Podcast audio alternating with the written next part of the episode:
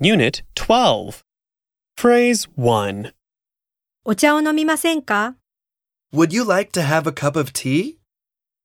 Example 鈴木さん、これからお茶を飲みませんかいいですね。そうしましょう。